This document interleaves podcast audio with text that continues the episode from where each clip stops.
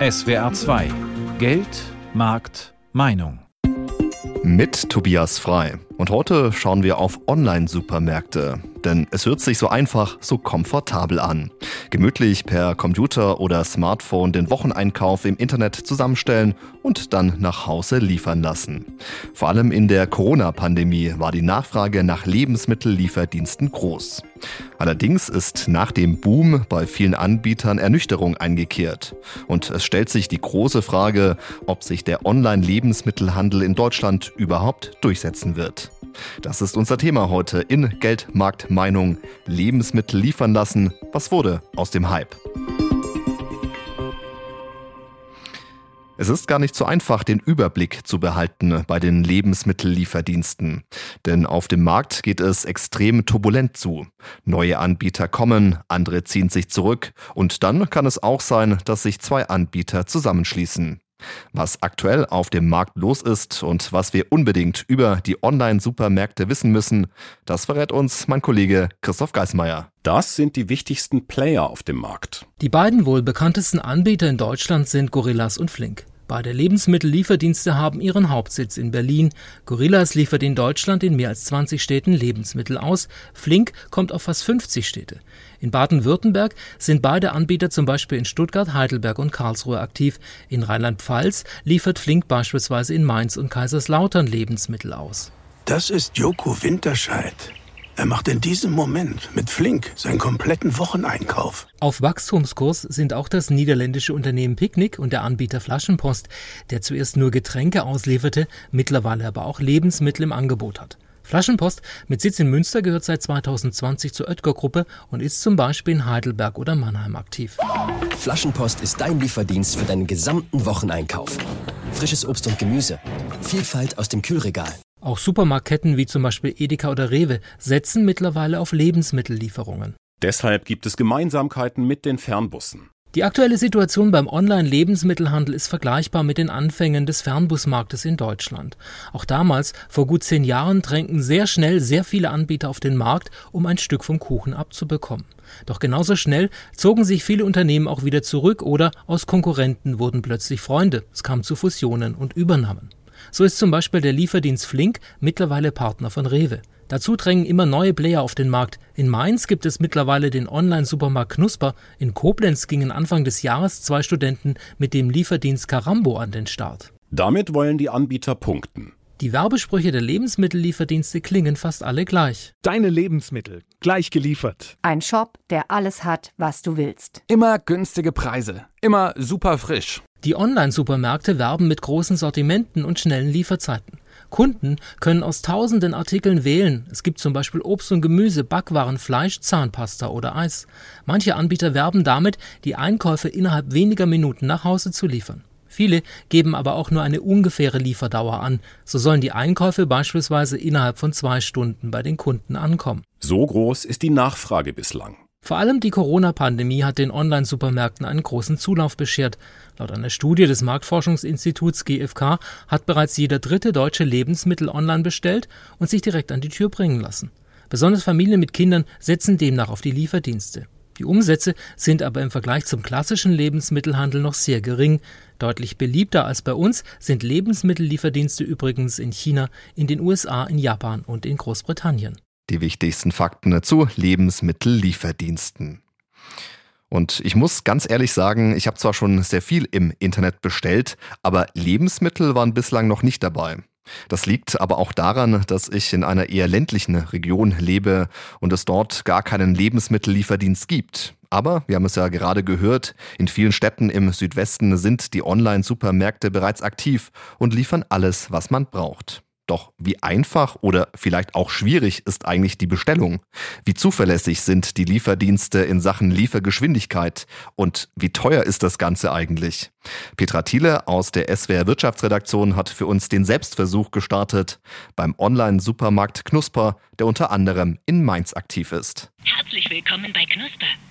Du möchtest nur schnell einen Artikel reklamieren und dazu nicht lange am Telefon warten. Nein, reklamieren möchte ich ja gar nichts. Erstmal will ich was bestellen. Nach der Anmeldung und dem Bestätigungslink ging es nämlich nicht weiter. Ziemlich schnell war dann an der Knusper-Hotline ein Mensch, der weiterhelfen konnte. Die Knusper-Seite ist einfach. Alles erklärt sich von selbst.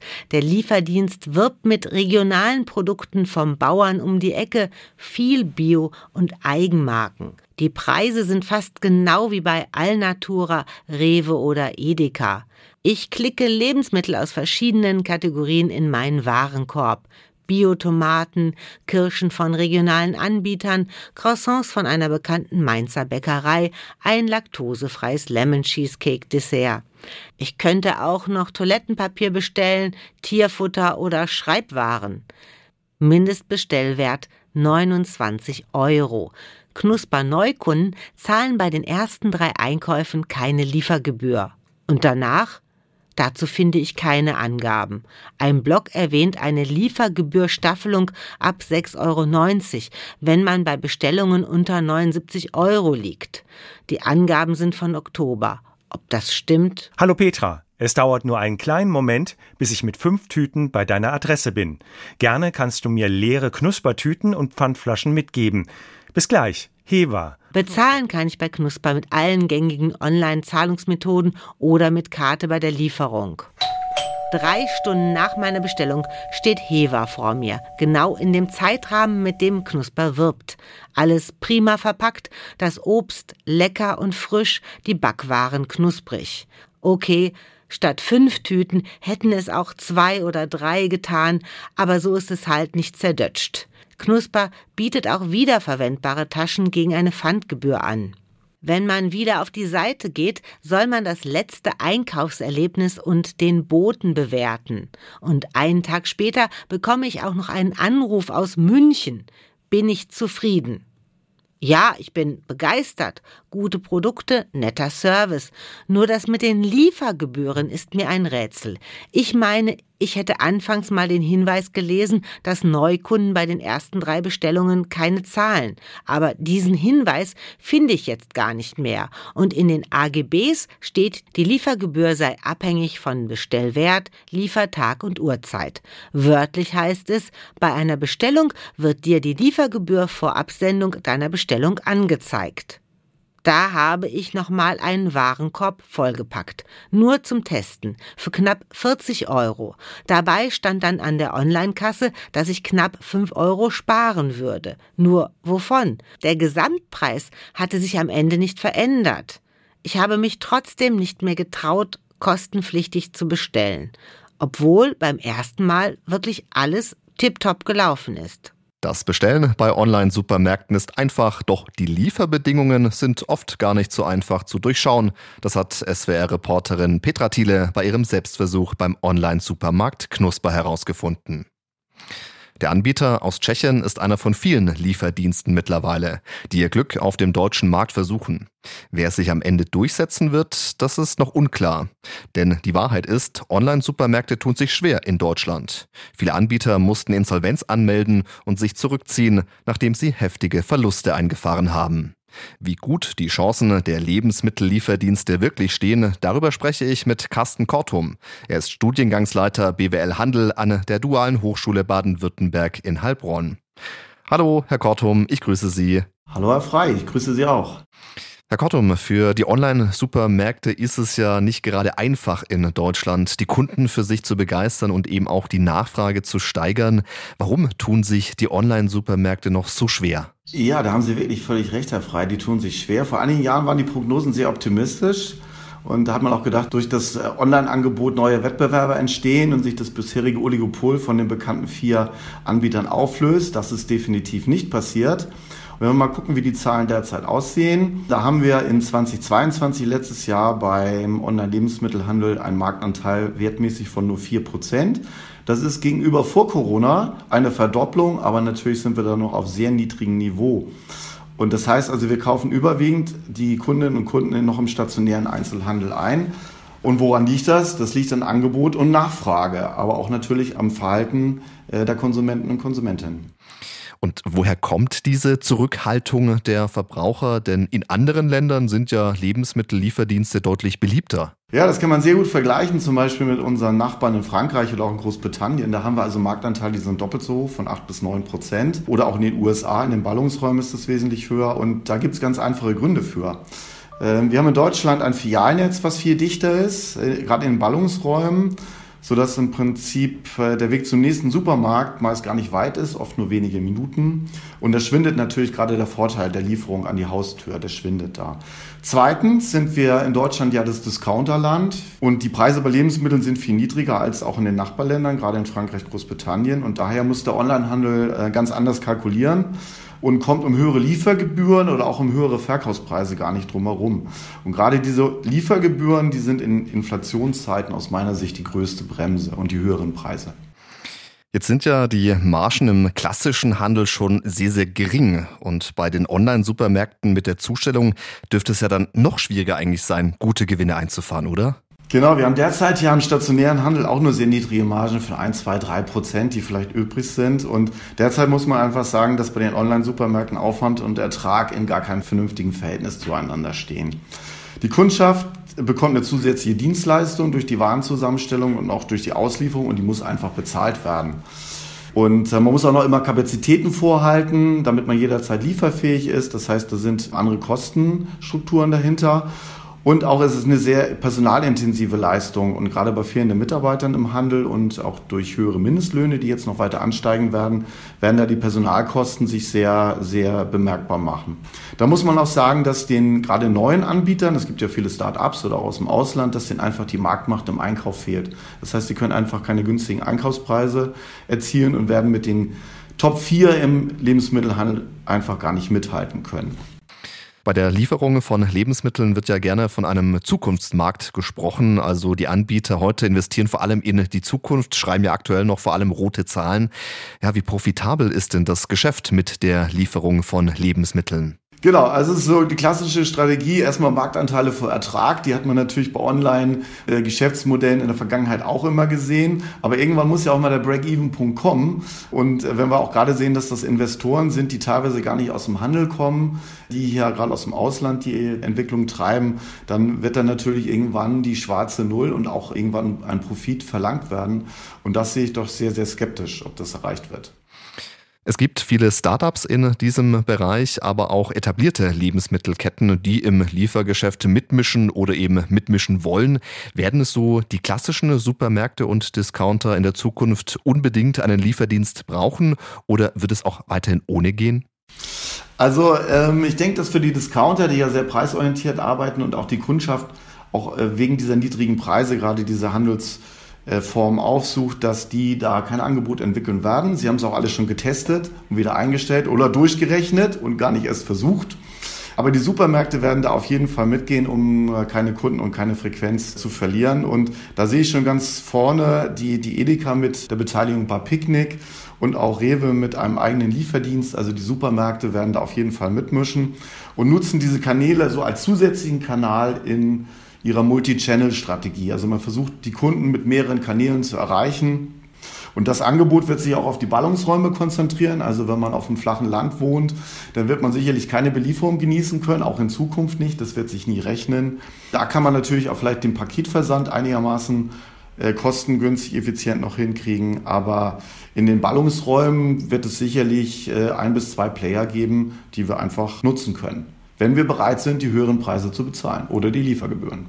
Und der Blick also in die Zukunft, wie schätzen Sie langfristig gesehen die Chancen von Lebensmittellieferdiensten in Deutschland ein?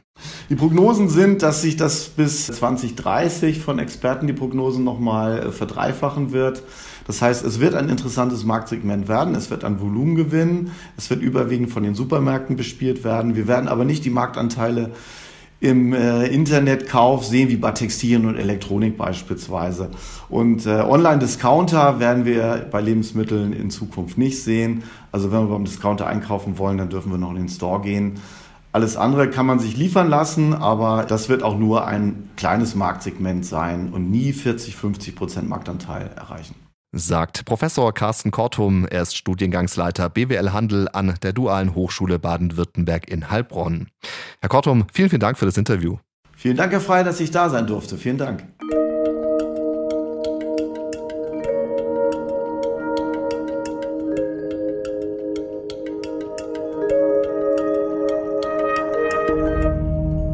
Wir haben es gerade gehört. Das Liefern von Lebensmitteln wird immer beliebter. Und deshalb haben sich auch viele Landwirte mittlerweile darauf spezialisiert, ihre Waren direkt vor die Kundenhaustüre zu stellen. Vor allem in der Biobranche machen das viele Landwirte und liefern Öko-Lebensmittelkisten aus. Die Landwirte haben nämlich auch gemerkt, dass sich das Kundenverhalten verändert und klassische Wochenmärkte eher weniger beliebt sind. Mit einem eigenen Lieferdienst können Sie so Ihre Ware direkt bei den Kunden abliefern. Wie das genau funktioniert, unser Reporter Wolfgang Brauer hat einen Biolandwirt in Feingen-Enz im Kreis Ludwigsburg besucht.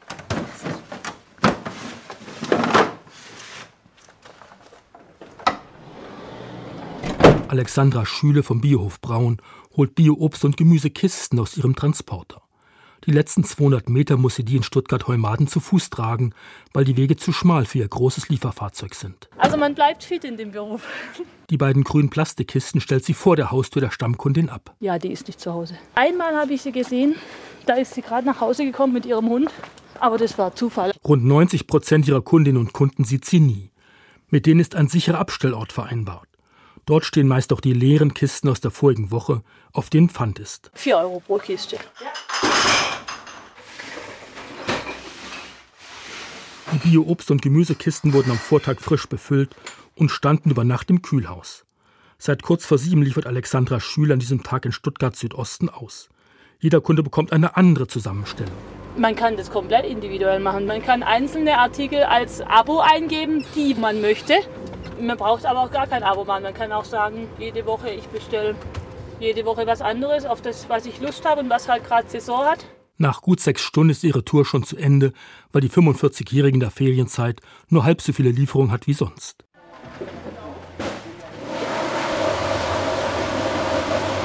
Während Alexandra Schüle die leeren Kisten ablädt, spreche mit Geschäftsführer Michael Braun vom Biohof Braun direkt vor dem Hofladen in Feigen an der Enz. Es weht ein starker Wind. Der Biobau hat den Hof nach dem Studium vor fast 40 Jahren von seinen Eltern übernommen. Kurz danach begann er den Lieferdienst. Zu dieser Zeit gab es einfach noch keine Infrastruktur, ökologisch angebautes Gemüse zu verkaufen, beziehungsweise die Großhändler, die es gab, die waren sehr demeterorientiert, so dass wir uns nach einer alternativen Vermarktungsform haben umschauen müssen.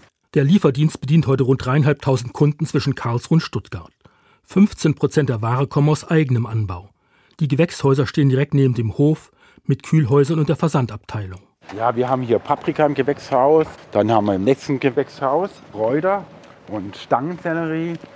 Und dann haben wir rotes Basilikum, grünes Basilikum, wir haben Kerbel und Koriander. 75 Prozent der ausgelieferten Ware stammt von anderen Biolandwirten, zum Beispiel auch Eier und Fleisch.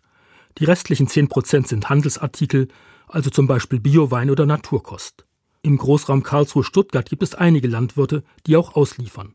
Fast alles sind Biolandwirte. Man könnte schon sagen, dass es ein spezielles Modell der Biolandwirte ist. Es gibt einzelne Lieferservices, die auch von konventionellen Betrieben betrieben werden.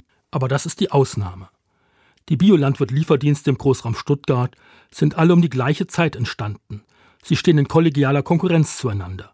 Newcomer haben es schwer, meint Michael Braun. Was uns zu schaffen macht, sind dann immer die sogenannten disruptiven Geschäftsmodelle, nennt man sie, glaube ne, wo einfach Geschäftsleute, die sehr viel Geld haben, denken, sie könnten den Markt aufmischen und die dann mit sehr viel Geld bestimmte Firmen pushen. Aber genau diese Geschäftsmodelle, die machen es auch den etablierten sogenannten kleinen Betrieben dann sehr schwer, dagegen zu halten. Trotzdem ist er optimistisch. Große Lieferdienste versprechen schon seit Jahren, dass sie auch frisches Gemüse zustellen wollen. Doch das sei gar nicht so einfach, sagt der Biolandwirt. Ich sage immer, frisches Gemüse ausliefern, unverpacktes Gemüse ausliefern, ist einfach die Königsdisziplin der Lieferservices. Ne? Von wo ich wirklich jedes Produkt einzeln anschauen muss. Ich muss schauen, ist die Traube, ist die, sind da faulige Beeren drin oder keine fauligen Beeren? Ist der Apfel noch gut oder hat er eine Macke? Ja, das kann nicht jeder und es hat sich ja halt einfach herausgestellt, dass da unheimlich viel Erfahrung dazu gehört. Michael Braun aus Feing an der Enz schaut trotz der zunehmenden Konkurrenz positiv in die Zukunft. Typisch schwäbisch will aber auch künftig statt auf große Expansionspläne auf moderates Wachstum setzen. Manche Fachleute sagen ja, dass diese Lebensmittelbelieferung, dass das eigentlich der einzige Bereich im Onlinehandel ist, der noch Wachstumschancen hat, eben weil es so wenig sind bislang. Ne? Ja, also ich bin frohen Mutes, dass es gut weitergeht. Bio-Lebensmittel einfach vor die Haustüre liefern lassen, das liegt absolut im Trend. Wenn wir über Lebensmittellieferdienste sprechen, dann müssen wir zum Abschluss natürlich auch über die sprechen, die bei der Zustellung am wichtigsten sind. Die Fahrer.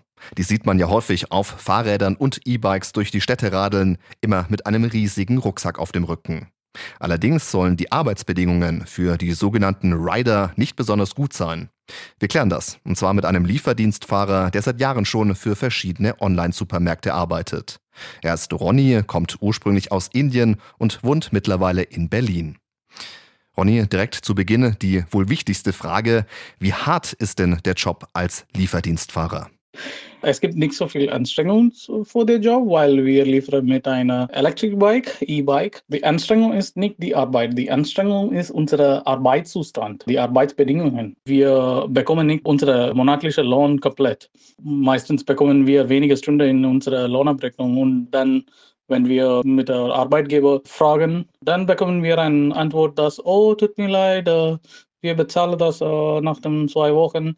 Aber nach den zwei Wochen, oh, tut mir leid, wir bezahlen dir äh, dieses Geld nächsten Monat. Aber nächsten Monat ist wieder.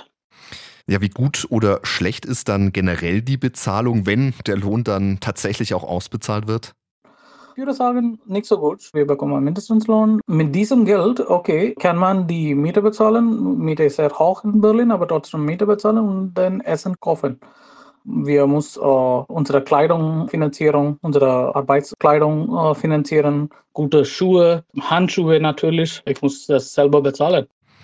Ja, ich stelle mir das auch ziemlich anstrengend vor, vor allem im Winter, wenn es eben kalt ist. Ihr seid die ganze Zeit draußen bei Minustemperaturen. Die Straßen sind ja auch teilweise glatt. Sind dann zumindest eure Arbeitsgeräte, also eure Fahrräder, immer in einem guten Zustand? Die Bremse ist ein großes Problem, weil diese Fahrrad fährt von morgen 7 Uhr bis in der Nacht 12. Vielleicht in einer Woche, äh, eine Fahrrad würde mindestens mehr als 300 Kilometer fahren. Du musst diese Bremse wechseln in uh, vielleicht uh, äh, 300 Kilometer oder 500 Kilometer. Ich habe viel gefahren ohne Bremse. Das ist ein großes Problem. Wenn du diese Fahrrad siehst, in gutem Zustand, aber wegen dieser Anstrengungen, die das Fahrrad geht, so eine Fahrrad, wenn sie fährt vor einer Woche mindestens 300 Kilometer, nach dem zwei Monaten, die Fahrrad geht kaputt, natürlich. Dann fassen wir das nochmal kurz zusammen. Also die Bezahlung ist schlecht, die Fahrräder sind teilweise schlecht, die Arbeitsbekleidung muss man auch selbst finanzieren. Viele Fahrer sind ja auch nur befristet angestellt. Wenn man sich da jetzt als Fahrer beim Lieferdienst über diese Arbeitsbedingungen beschweren würde, würde es dann Ärger geben? Oh ja, äh, keine Ärger. Äh, momentan bekommen wir eine Kündigung. Keine Ärger. Das wir haben keine. Äh, niemand äh, höre unsere Probleme. Äh, wenn wir beschweren, bekommen wir unsere Kündigung. Der Druck als Lieferdienstfahrer ist groß, die Arbeitsbedingungen schlecht, sagte Ronny aus Berlin. Er arbeitet seit Jahren schon für Lebensmittellieferdienste. Mittlerweile tut sich aber etwas in der Branche. Bei vielen Anbietern organisieren sich die Beschäftigten, um für ihre Rechte zu kämpfen. Es werden zum Beispiel Betriebsräte gegründet und die Hoffnung ist groß, dass sich die Arbeitsbedingungen für die Fahrer verbessern. Das hat mir auch Lieferdienstfahrer Max gesagt. Es gibt Hoffnung, da es weiterhin äh, engagierte Kolleginnen gibt in verschiedenen Betrieben. Das sind alles sehr, sehr kleine Veränderungen, teilweise auch sehr wichtige Veränderungen. Aber es braucht noch eine lange Zeit, bis wir von normalen Arbeitsverhältnissen ausgehen können in den Lieferdiensten, weil es eben auch starke Gegenbewegungen gibt von der Arbeitgeberseite, vom Management. Und es muss noch viel Kraft an der Basis aufgebaut werden, sodass noch viel mehr Kolleginnen gewonnen werden, ähm, sich dafür einzusetzen, dass sich ihre Arbeitsbedingungen verbessern. Lieferdienstfahrer Max hofft auf bessere Arbeitsbedingungen. Fassen wir noch einmal zusammen. Es tut sich einiges auf dem Markt. Viele Lebensmittellieferdienste wollen in Deutschland Fuß fassen. Auch die Arbeitsbedingungen für die Fahrer verbessern sich, wenn auch nur langsam. Ich persönlich gehe davon aus, dass es in der Zukunft so sein wird wie auf dem Fernbusmarkt. Die meisten Online-Supermärkte werden wieder verschwinden und nur zwei, drei große Anbieter werden sich am Ende durchsetzen können. Und das war unsere Sendung mit dem Thema Lebensmittel liefern lassen. Was wurde aus dem Hype? Am Mikrofon war Tobias Frei.